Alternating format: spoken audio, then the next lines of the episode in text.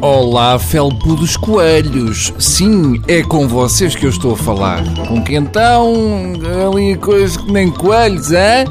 Pelo menos é o que diz o Papa Chico, que acabou de proclamar que ser católico não é procriar como coelhos. Ui!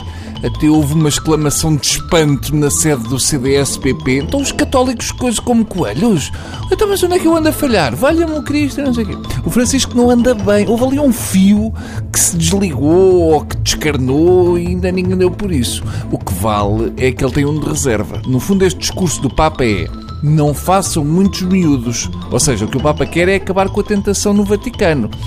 Eu não sei porquê, mas sempre que alguém vem com a conversa do ah, não podemos procriar como coelhos e ao mesmo tempo diz que é contra os preservativos, a seguir vem a cena do ah, não dói nada se for com. Hã? São muito espertos estes artistas do Vaticano. Agora, o que eu gostava mesmo era de ver a cara daqueles casais da Opus Benzocas que estão na sala com os 10 filhos a ver as declarações do Santo Papa Francisco. Mas vamos ao tema de hoje, que não é bem religião, mas que também tem a ver com a eternidade. Eu falo, obviamente, das urgências nos hospitais públicos. Eu posso dizer-vos que neste momento está Everest 6, Urgências 7.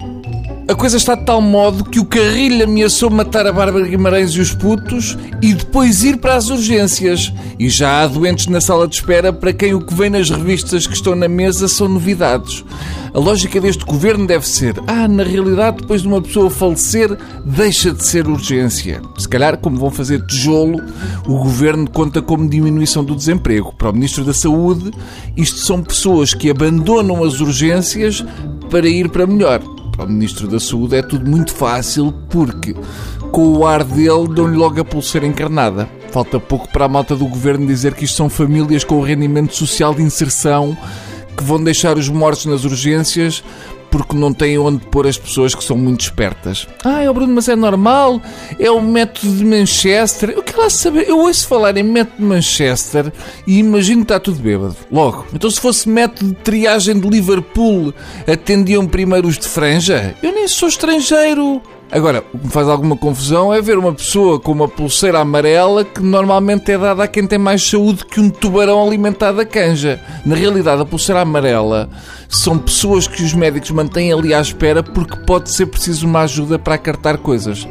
Não se percebe que uma pessoa assim faleça enquanto espera, só se foi tédio.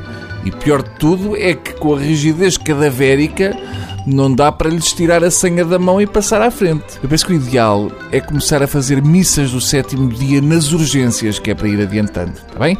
Fica a sugestão também, se tiverem pai virados, também se não tiverem. Ouçam, isto é tudo muita descontraidão, cada um está-se mesmo. Está bem? Vá, adeus.